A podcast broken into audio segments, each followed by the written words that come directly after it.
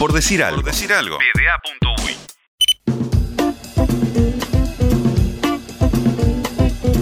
Estamos de vuelta en Por Decir Algo y en este momento para convertirnos en Por Decir Básquetbol y hablar un rato de El Metro, este torneo de ascenso en el que Urupán, el equipo de Pando, es líder con 9 victorias y una sola derrota, 19 puntos en total, misma cantidad de puntos que tiene Cordón, pero que al momento lleva 8 victorias y 3 derrotas, así que podemos decirlo, el líder exclusivo es Urupán que además ya se metió directamente en los cuartos de final, entre los cuatro mejores. Recordemos que el formato comprende a cuatro equipos que van a entrar directo a los cuartos de final, otros ocho equipos que van a jugar entre sí una especie de reclasificatorio donde los eh, clasificados del quinto al octavo eh, arrancan con una ventaja de 1 a 0 al mejor de 3. Y bueno, el último partido que jugó Urupán fue el miércoles de la pasada semana, fue victoria sobre la Reborges 95 a 68. Con esa victoria se confirmó la clasificación de Urupán a los cuartos de final. Hoy se va a estar abriendo la decimosegunda fecha que se va a completar entre martes y miércoles y eh, sobre el fin de semana, jueves, viernes y sábado, se terminará la primera ronda de este metro. Estamos en contacto con el entrenador de Urupán, con Esteban Yaquinta, para poder hablar de eh, cómo viene su equipo en este torneo metropolitano. ¿Cómo estás, Esteban? ¿Qué tal? Buenas tardes para todos. Bueno, muy bien. Eh, ¿cómo, ¿Cómo ha sentido al equipo en este, en este clasificatorio, en esta etapa, eh, donde obviamente han tenido muy buen rendimiento, muy buenos resultados, pero quisiera saber si vos lo has sentido así también en rendimiento? Sí, estamos contentos, estamos contentos porque en líneas generales se consiguió el primer objetivo del año, que era estar entre los cuatro primeros. Creo que es una, no es una cosa menor para, para un equipo como Grupán que, que viene de, después de, estar ausente en las competencias, viene hace cuatro años, volvió a la federación y, y quiero no es un equipo nuevo, en el, mismo en el metro es el primero que compite y sobre todo también por la forma que lo hemos hecho. Creo que en líneas generales el equipo ha encontrado una identidad de juego que, que es muy linda, es, lindo vernos jugar por momentos y eso creo que siempre es importante. El, el ganar jugando bien este creo que fortifica un poco más la, idea de juego del equipo. ¿Cómo, ¿Cómo definirías vos la identidad de juego eh, esta que mencionás y que resulta lindo ver a Urupán? En palabras del entrenador, ¿cómo, ¿cómo la planificaste y cómo pensás que se está ejecutando? Bueno, nosotros siempre hablamos que era un equipo que estaba pronto para correr la cancha y que había piernas muy, jóvenes y rápidas como para correr la cancha. Pero para correr la cancha o tenés que hacer una defensa agresiva o tomar o tomar rebotes y, correr. Y para tomar rebotes también tenés que hacer incómodos los lanzamientos del rival para para ese objetivo. Y creo que, que es lo fundamentalmente que, hemos logrado. Somos los mejores equipos defensivos eh, y ahí nos, nos permite correr muy bien la cancha. Pero a su vez le sumamos una, generosidad y una solidaridad de, los chicos muy grande entre ellos no si estamos en defensas estacionadas se, pasan el, balón constantemente buscando siempre el, tiro el tiro del compañero que esté libre y creo que eso más, más que, más que lo que pueda decir uno como entrenador es, la química que entre ellos mismos van, logrando. Claro, en, ese aspecto de la toma del rebote, Urupán tiene ventajas comparativas de estatura, incluso con eh, jugadores eh, que, son hasta, hasta perimetrales o ala pivot como Hernando Cáceres, eh, pero que tienen muchos centímetros. Creo que destacan Cáceres, Cáfaro y, Charquero. Me imagino que eso en la conformación del equipo también habrá pesado. Sí, bueno, yo creo que tenemos una de las tablas más fuertes, ¿no?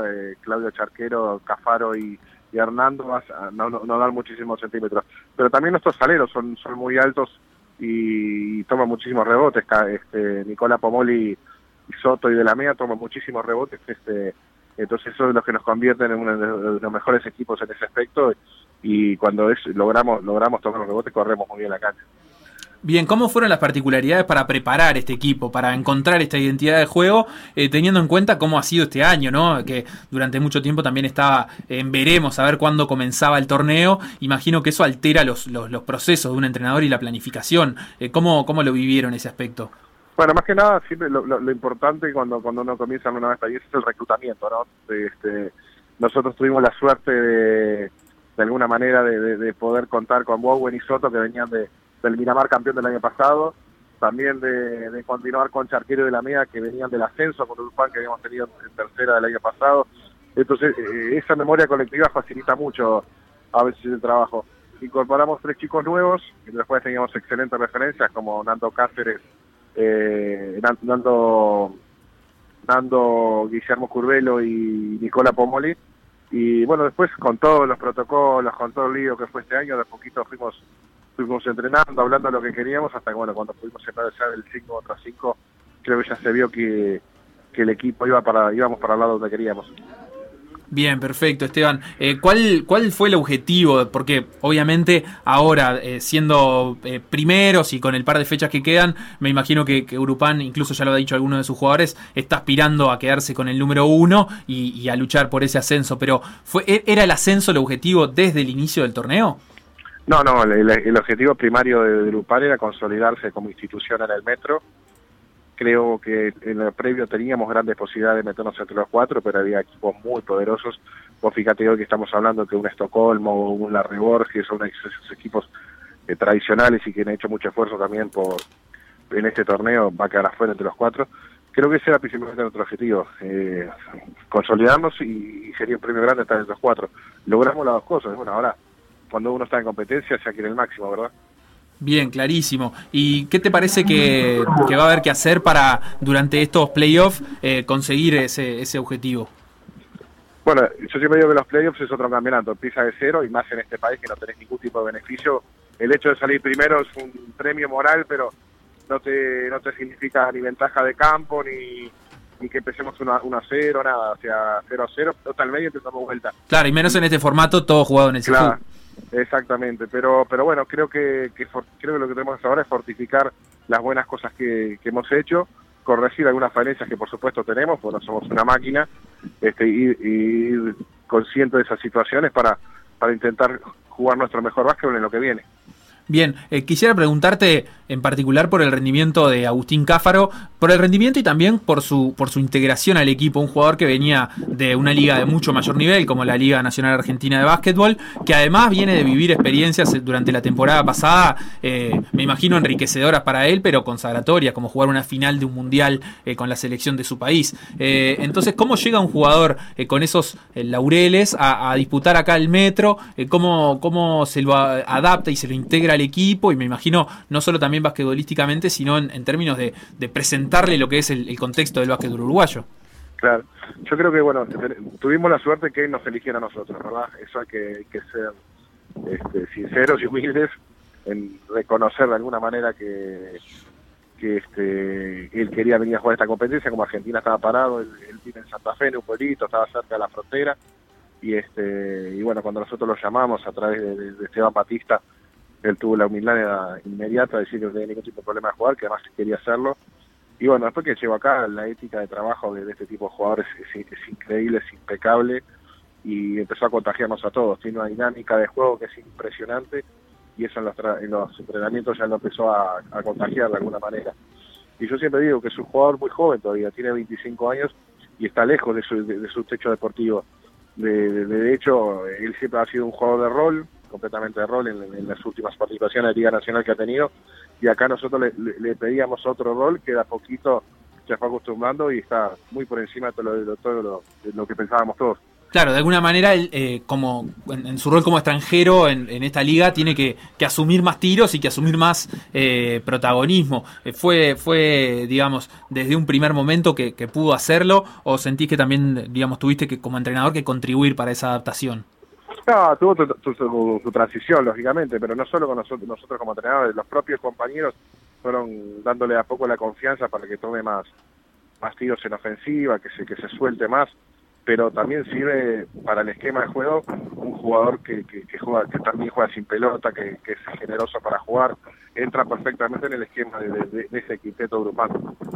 Bien, perfecto. Y, digamos, en, esta eh, conformación de la competencia y cómo se ha dado el metro, eh, trayendo algunos jugadores de afuera, pero también jugadores grandes que han jugado la liga, eh, ¿cómo, ¿cómo, digamos, se han integrado los jóvenes al, equipo, en, particular en el caso de, de, Urupán, que también es una preocupación para el básquet uruguayo, ¿no? Cómo los sub-23 se, se, integran al, al básquetbol de primera división y dan con el nivel.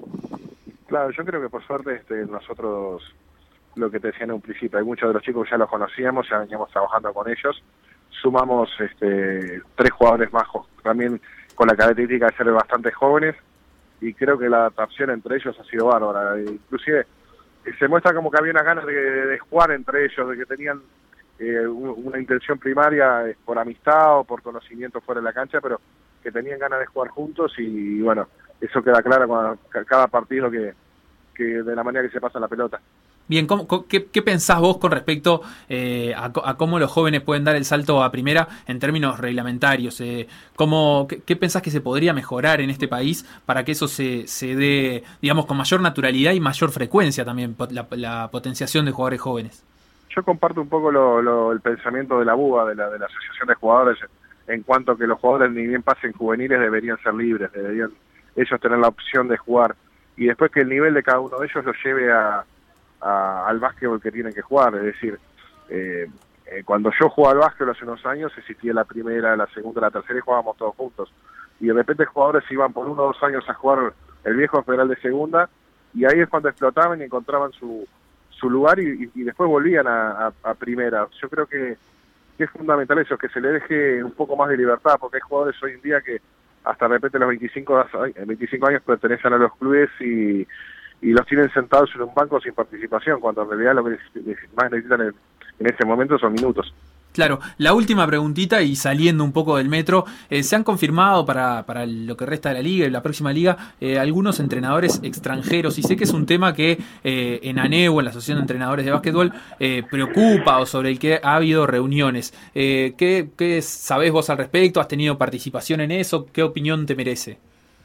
Sí, hemos tenido participación, creo que es bueno que vengan entrenadores de la Sapiencia, por ejemplo, mañana a, a Uruguay, porque nos deja enseñanza, igualmente nos deja enseñanza a todos.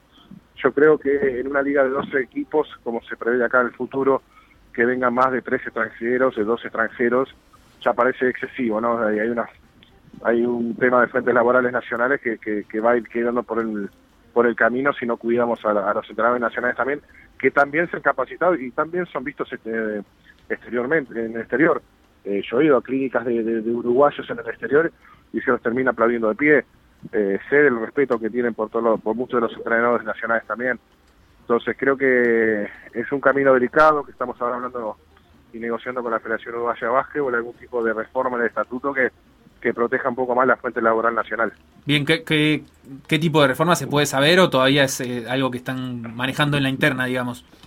Y se está manejando en Italia, además hay dos, dos o tres este, posibilidades. Este, se va, seguramente se va a formar una comisión entre, entre Federación Valle Vasco, o sea, dirigentes y, entrenadores para, para ver si llegamos a buen puerto. Bien, perfecto. Esteban Yaquinda, entrenador eh, de Urupan, muchos éxitos en lo que venga. Muchísimas gracias también por, por estos minutos en Por Decir Algo. No, por favor, a las órdenes y bueno, no te cortes. Lo que pasó en Por Decir Algo revivirlo en pda.uy o buscar los podcasts en Mixcloud, o Spotify.